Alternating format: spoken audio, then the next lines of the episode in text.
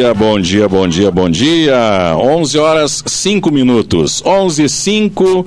Estamos começando mais um Fala Serrano. Este espaço é, privilegiado da informação de São Francisco de Paula na nossa rádio Comunidade FM.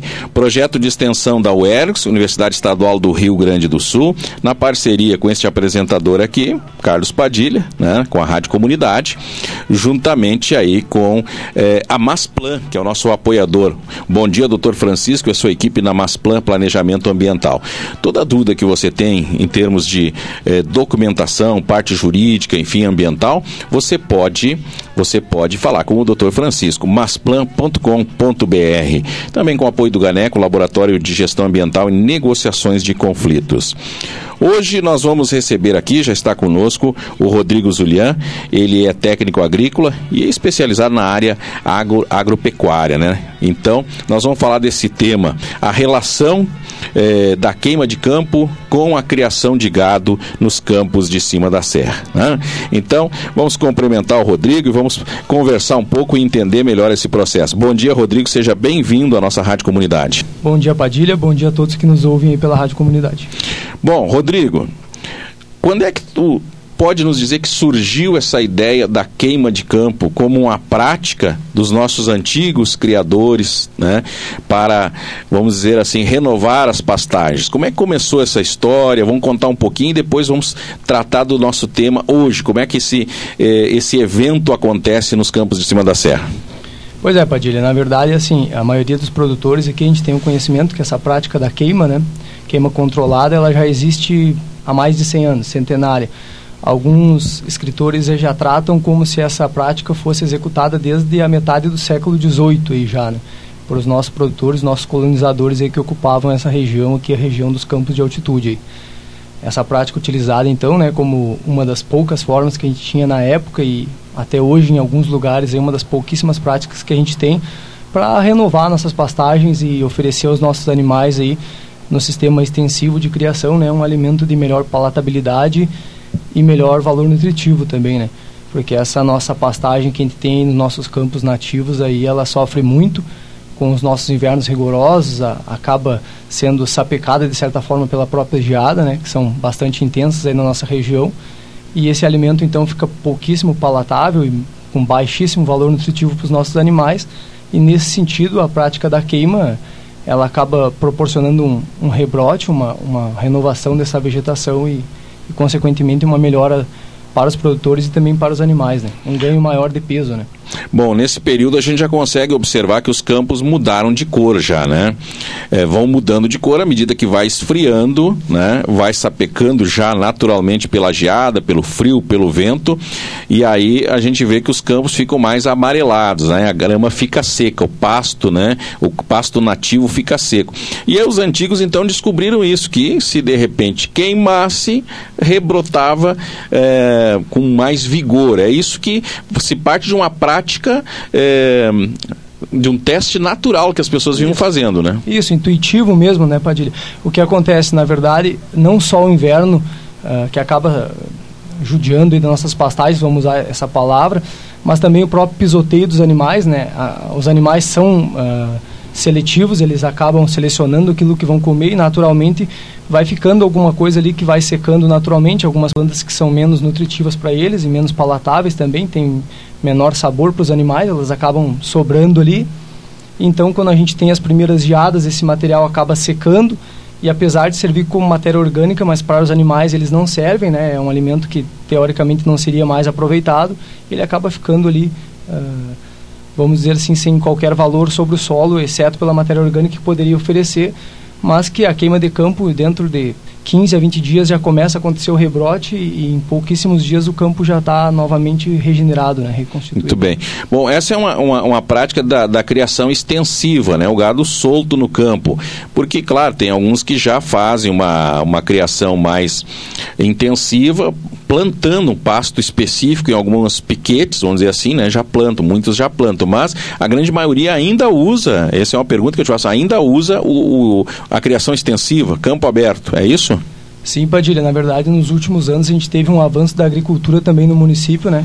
Um uhum. pouco também já em função da proibição da queima que aconteceu durante alguns anos aí e aconteceu de os produtores migrarem um pouco para uma parceria com produtores rurais.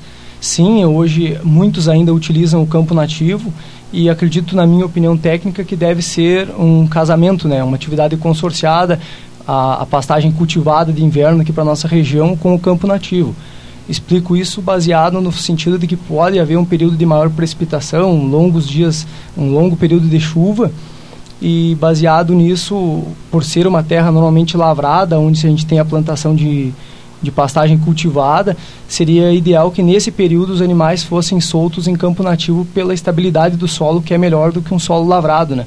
Você acaba degradando menos o solo tendo essas duas atividades consorciadas, né? O campo nativo e também as áreas de pastagem cultivadas para o inverno, que é sim extremamente importante, porque no inverno a nossa pastagem nativa fica muito de, deteriorada. Né?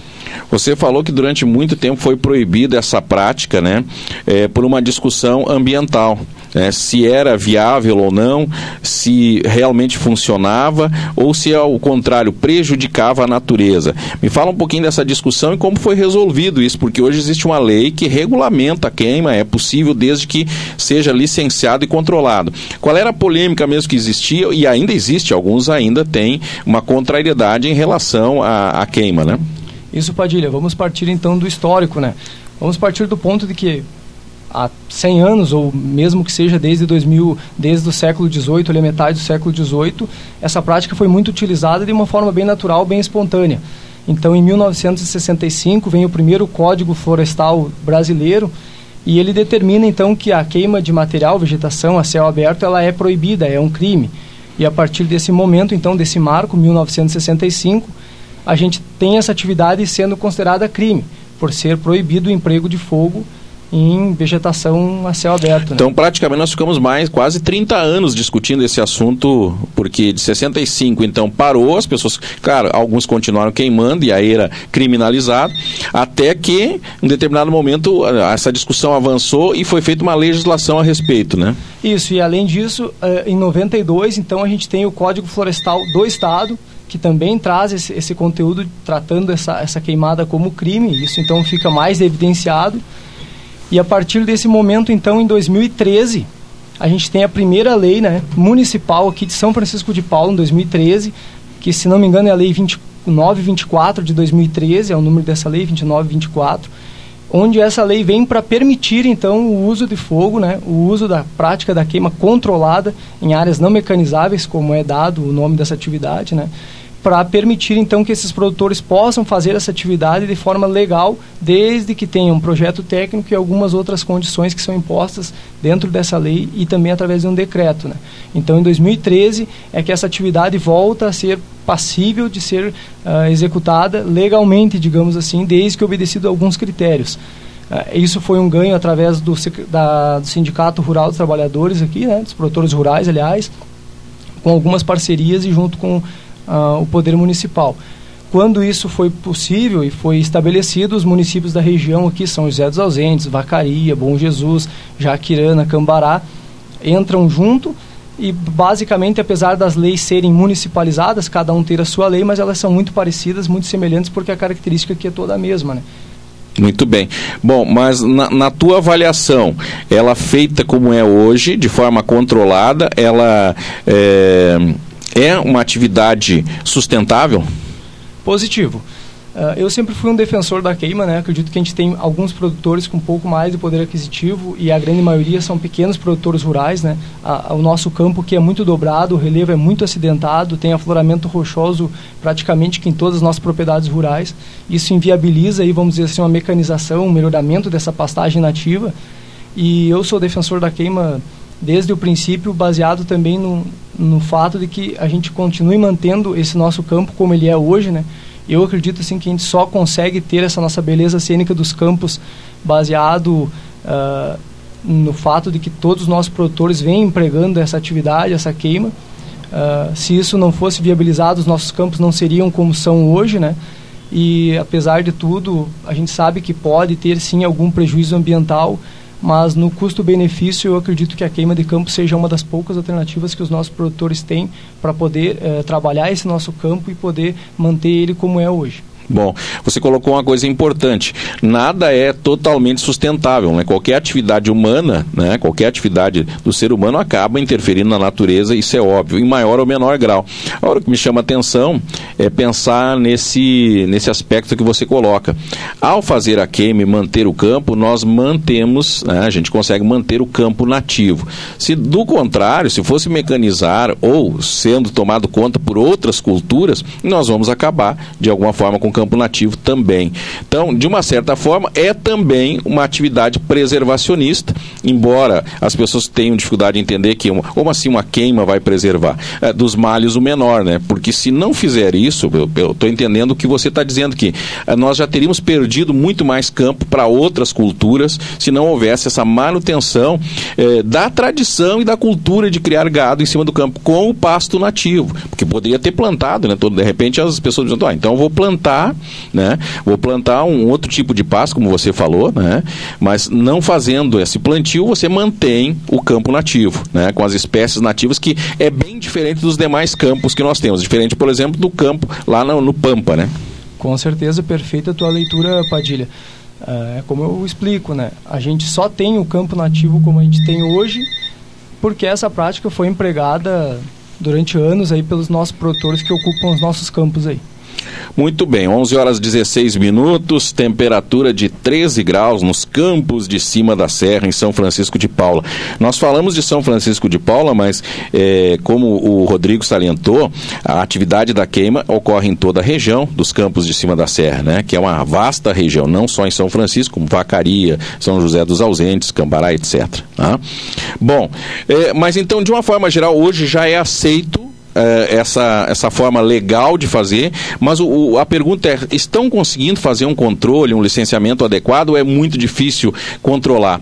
Porque eu imagino que seja um número muito grande de licenciamentos que tem que passar por órgãos é, do município para se fazer licenciamento. É uma, um, e, vocês que trabalham na área também, empresas que dão assistência técnica, é um trabalho bastante árduo e eh, volumoso, né? De, é, é possível fazer esse controle, fazer um licenciamento adequado?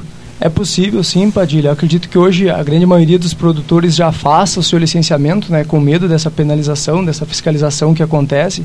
Acredito que alguns não façam ainda, mas a gente sempre aconselha que busquem o licenciamento, até porque, como eu te expliquei, durante anos essa prática foi considerada crime. Hoje a gente tem essa oportunidade de fazer de uma forma legal, então sempre aconselho os produtores que abracem essa causa e que façam os seus licenciamentos. A gente teve um ganho importante que a gente não pode falar deixar deixar de falar quando a gente está falando de queima, que o ano passado, através do decreto 1951 de 2020, a gente tinha então até 2020, de 2013 até 2020, as licenças elas eram válidas por um ano e poderiam ser renovadas por período igual, ou seja, um segundo ano. De 2020 para frente, então, com esse decreto 19, no 1951 de 2020, a gente tem as licenças agora válidas por quatro anos e elas podem ser renovadas então por mais quatro anos. Então uhum. agora os projetos novos são apresentados a cada oito anos, digamos assim, né? Eles são renovados a partir do quarto ano e tem validade de mais quatro anos. Quem fica de responsável por esta queima de campo ao apresentar o projeto? Por exemplo, um, um produtor vai fazer seu licenciamento aí para quatro anos. É, quem vai ficar de responsável para dizer não, está sendo feito corretamente? Vai, vamos assinar embaixo que não está sendo extrapolado a área que foi determinada para o licenciamento, não estamos queimando árvores nativas, não estamos invadindo banhados, etc. Como é, como é que isso pode acontecer? Pois é, Padilha, hoje o produtor procura o seu técnico de preferência, né? um técnico agrícola, um engenheiro agrônomo, um biólogo, enfim, alguém desse ramo, um engenheiro ambiental. Essa pessoa desenvolve um projeto técnico e a cada ano, então, conforme essa queima vai sendo executada, uh, o técnico faz um relatório da área que foi manejada, né? da área que foi uh, empregado o uso de fogo, apresenta isso na Secretaria Municipal de Meio Ambiente, a Secretaria então avalia e emite ou não a renovação para o ano seguinte, com base uh, em como foi feito esse manejo nesse primeiro ano, e segundo, e terceiro, e assim sucessivamente. Então, ano a ano, o técnico faz uma apresentação e a responsabilidade, pela lei municipal de São Francisco, ela é dividida né, entre o produtor rural e o técnico que fez o projeto, porque a gente sabe que hoje o, o técnico, o responsável por elaborar esse projeto, ele tem que emitir uma RT, que é uma assinatura de responsabilidade técnica, onde ele se, se compromete pela responsabilização de execução do projeto, ou seja, a, a prática em si empregada lá no campo, e também pela elaboração do projeto. Então, essa responsabilidade é dividida e a Secretaria Municipal de Meio Ambiente faz a avaliação desse projeto e fiscaliza consequentemente. Né? Nosso colega Júlio Stelmack está fazendo a seguinte pergunta: a lei do município considera o pousil no licenciamento? Sim, o pousil seria uma prática. O que, que é pousil, até para explicar para todos nós aqui? Pousil seria uma prática que a gente deixa o campo parado por um determinado período, em torno de cinco anos, né? Essa prática é considerada pousil, né? Mas na verdade hoje a queima ela é estritamente empregada em campo nativo, né? Então fora dessa possibilidade de campo nativo, uh, não se permite em qualquer outra situação. Então pode fazer todo ano, tu quer dizer? Não, na verdade não, não, não é todo ano. A queima de campo pode ser empregada todos os anos dentro da propriedade, porém as áreas têm que ter rotação, elas têm que serem rotacionadas. Uhum. Pela lei municipal, uh, você pode aplicar a queima ano sim, ano não em uma mesma área. Uhum. A propriedade ela é escalonada, é dividida e você tem que ir rotacionando as áreas que você emprega o manejo da queima. Né? Se eu empreguei, uh, vamos dizer assim, na minha invernada A no ano de 2020, eu só vou poder voltar a empregar o, a queima de campo nesta invernada no ano de 2022 no ano de 2021 eu não poderia repetir a queima nesta área. Bom, mas é, é bastante difícil de controlar, né? É, pelo menos a olho nu, assim. Mas hoje ah, as imagens de satélites já podem ser utilizadas. Eu não sei se hoje ah, a Secretaria de Meio Ambiente usa esse recurso, mas é muito fácil de verificar quando ah, as áreas não estão sendo, eh, vamos dizer assim, feita a queima conforme o licenciamento. Né? Pode tu ver que foi licenciada uma determinada área, tu bota uma imagem satélite, eh, satélite verifica que foi queimado além do que foi licenciado. É muito fácil hoje fazer esse controle via satélite, né? E eu acho que até tem empresas já que fazem com muita tranquilidade, não precisa nem ser uma empresa, qualquer pessoa que manje um pouquinho aí é, de, de geoprocessamento, georreferenciamento, enfim, imagens de satélite, vai lá e olha e enxerga isso muito bem. Os satélites permitem ver isso hoje. Positivo, Padilha. E hoje a gente tem os drones também, né, que entraram forte no mercado, que facilitam muito a fiscalização por parte do município e também por parte dos técnicos para fazerem relatórios e tal das áreas que foram queimadas, né? O que antes você demorava aí duas, três horas caminhando lá para fazer um perímetro, hoje com o drone você faz em cinco minutos, dez minutos aí, né? Então muito isso bem. facilitou muito também. Você utiliza drone, bastante utilizado? A gente utiliza drone, mas basicamente a gente tem uma relação de confiança com o nosso produtor, né, com os nossos clientes, onde eles nos mostram a área que vai ser queimada. A gente trabalha em cima da imagem satélite, como você colocou, e ele nos, nos apresenta fotos. A gente vai até o local também na maioria das propriedades. Claro, lógico, não é possível em todas, mas a gente vai na maioria delas, faz uma breve avaliação daquilo que foi ou não queimado e se a área extrapolou um pouco, Padilha, como você se referiu, a área que a gente tinha planejado de queima, no, normalmente isso não se torna um problema. O problema mesmo hoje para queima de campo, falando em fiscalização, seriam os banhados e as florestas, né? Uhum. Essa é o grande objetivo, por isso a palavra queima controlada, né? O grande objetivo da queima é que você não faça ela de qualquer maneira, né? Que você preserve em si os banhados, que tem uma grande biodiversidade ali dentro, e as florestas arbóreas aí, que aí, claro, é, são totalmente proibidos a queima nesse tipo de característica. Né? O nosso colega Júlio está dizendo o seguinte, que já foi feito um mapeamento há pouco tempo aí, uma pesquisa do Yuri, né, da, da UERGS, tem uma, um mapeamento já pronto que permite facilitar essa fiscalização. É utilizado mapeamentos já eh, anteriores para fazer esse controle? Esse trabalho do Yuri, Padilha, a gente tem conhecimento, foi um trabalho feito acho que em parceria com o ERGS, se não me engano, e é um trabalho que até o município estava tentando pegar, é um trabalho de geoprocessamento, se não me engano, tá? uhum. tá? se não me falha a memória. E é um trabalho que a Secretaria de Meio Ambiente estava tentando pegar esse experimento dele para transformar numa ferramenta de fiscalização que aí seria utilizada por parte do município. Da Secretaria. Ainda não é utilizado, então? Que eu tenha conhecimento, não. Mas uhum. até onde eu saiba, a Secretaria estava tentando viabilizar, já tem alguns anos, essa ferramenta dele como fonte de fiscalização. Muito bem. Então, essa é uma ferramenta que está à disposição já há algum tempo e cada vez fica mais fácil, né? Os satélites têm cada vez mais é, visibilidade, né? São, é, hoje é possível cada vez mais enxergar o detalhe, né? Cada vez mais é possível fazer uma fiscalização bem efetiva. Bom, É, o geoprocessamento, claro, né, Júlio? Geoprocessamento hoje é o, a menina dos olhos de muita gente porque facilita o trabalho em todas as áreas, né? Não só nessa área de fiscalização, mas outras áreas de pesquisa e conhecimento da, da flora, da fauna, é, da geologia, né, do local. Muito bem.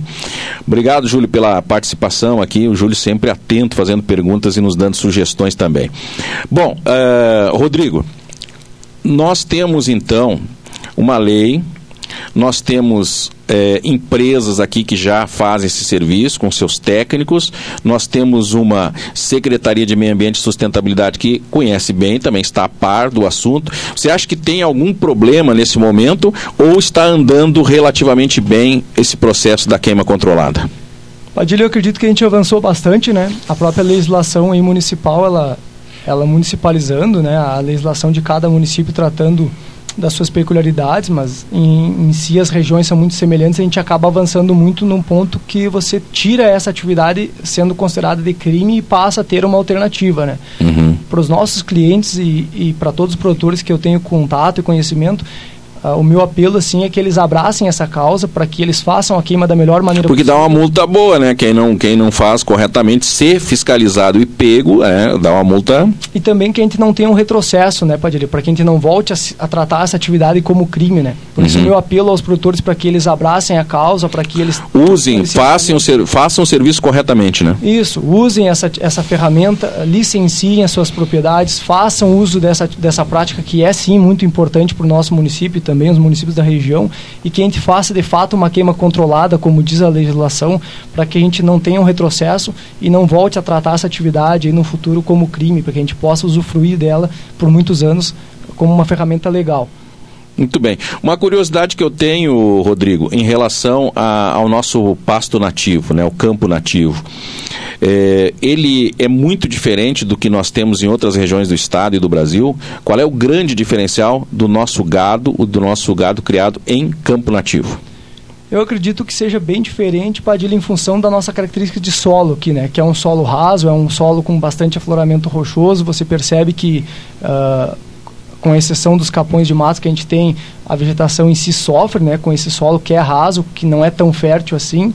E também, basicamente, o nosso pisoteio, né, a nossa lotação animal aqui, ela tem que ser baixa justamente em função de você ter esse, essa pouca disponibilidade de alimento, né.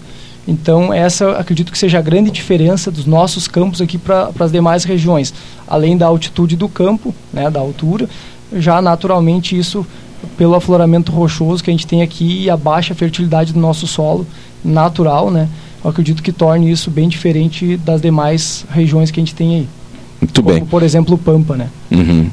Bom, é, pelo menos se fala, assim, a nível de, de conhecimento popular, né, de que a carne do nosso gado é bem, bem diferenciada, né? Pelo menos no conhecimento popular. Não sei se cientificamente já se comprovou isso aí, né? Não sei te dizer se tem comprovação, mas para quem vai comer essa carne, com certeza a gente que desfruta disso, a gente sabe que é sim bem diferenciado. E acho que essa também é uma batalha, né, Padilha? A gente conseguir fazer com que esse valor da nossa carne seja diferenciado no mercado, né? Muito bem. Vamos lá, estamos é, conversando com o Rodrigo Zulian né, sobre a nossa a nosso assunto aqui, que é um assunto já de muitos e muitos anos, um debate sobre a queima de campo. É, mais uma vez, repetindo, existe uma legislação própria, né? hoje não é mais criminalizado, isso é importante que se saiba, e o, como diz o Rodrigo, o produtor rural tem que abraçar a causa para não ser criminalizado, para que possa continuar é, fazendo essa prática de forma legal, porque como disse o Rodrigo, se virar bagunça, se todo mundo começar a queimar, há um retrocesso, né? A lei pode ser modificada, pode haver uma lei mais restritiva e impedir, né? porque as leis mudam conforme a sociedade vai andando. Né? Se a sociedade muda de comportamento, muda a lei também. Né? Então, se o comportamento é de cuidar do campo realmente, de poder é, manter o seu gado é, e manter a sua propriedade rural, tem que fazer certo, tem que fazer correto, para não perder essa oportunidade. Né? Isso, Padilha. A gente tem aqui uma vantagem, né, que a relação com a Secretaria de Meio Ambiente, ela é, por ser um município menor, ela é facilitada, né? Então, acredito que a gente já avançou bastante, a gente pode avançar muito mais nesse sentido. A, a gente tem bons representantes nos nossos sindicatos aí e também através dos técnicos que, que representam seus clientes, seus produtores. Então, acredito que através de parcerias com a própria Secretaria de Meio Ambiente Municipal, a Secretaria de Meio Ambiente Estadual, que também tem interesse que a prática de queima seja realizada justamente para preservar os nossos campos como são hoje, a gente pode avançar bem mais nesse assunto. E a gente depende muito também dos nossos apoios, dos nossos clientes, dos nossos produtores, para que eles abracem essa causa e a gente possa continuar fazendo essa prática que é, assim, muito importante. Muito bem. Chegamos ao finalzinho do nosso programa, Rodrigo. Quero agradecer também às pessoas que estão nos ouvindo pela internet, comunidadefm.caster.fm, aqueles que estão no streaming aí, né? E aqueles que estão na 87,9. Obrigado a todos que estão sempre participando do nosso programa. Obrigado a Masplan Planejamento Ambiental, ao Ganeco nosso Laboratório de Gestão Ambiental e Negociações de Conflitos, a nossa UERGS, Universidade Estadual do Rio Grande do Sul. Rodrigo, um espaço para ti eh, te comunicar com teus amigos, teus produtores rurais, teus clientes, fique à vontade. Primeiro eu agradeço o convite, né? O tempo é curto, esse tema é muito complexo, a gente teria muitas coisas para falar. Eu simplifico então pedindo para que eles cuidem dos banhados, cuidem das florestas no momento de fazer a execução dessa queima, que é o principal, é o que a gente mais trabalha para que isso aconteça, né? Que As áreas de preservação permanente, né? Isso. Apesar de existirem algumas outras áreas de preservação permanente, como o próprio campo nas margens dos rios, né, uhum. Padilha? Mas o principal, né, o banhado e a floresta pela biodiversidade que tem ali é o que eu apelo para que eles protejam, para que eles cuidem, para que a gente possa manter essa prática. Novamente agradeço o convite. Espero ter ajudado de maneira simplificada, assim, ter tentado, tentei colocar aquilo que de fato é importante para os nossos produtores e que contem sempre com a gente para aquilo que for necessário a gente possa ajudar. Muito bem. Perfeito, Rodrigo. A linguagem do rádio é essa mesmo, uma linguagem direta, popular, é, acessível, né, para que todas as pessoas entendam, mesmo aqueles que não são do ramo, que não estão aí, entendam a importância desse trabalho ser feito com qualidade técnica. Né? Obrigado, Rodrigo. Um grande abraço, bom trabalho para você. O Rodrigo Zulian participou do nosso Fala Serrano deste dia, deste dia 9, dia 9 de junho, né? Lembrando que a queima de campo começa dia 11 de julho, que a gente já falou, aliás, 11 de julho não, dia 15, né? Dia 15. Isso, 15 de julho a 15 de setembro é a janela que a gente pode empregar esse, essa prática no campo? 15 de julho a 15 de setembro. Positivo. Tudo bem. Informação é na Comunidade FM. Esse é o nosso uh, programa especial de todas as quartas-feiras, o Fala Serrano. Semana que vem deve estar conosco aqui a professora Rose para falar do, da rede Araucárias, né? Trabalho de educação ambiental interessantíssimo. Você vai gostar. É a semana que vem. Até lá.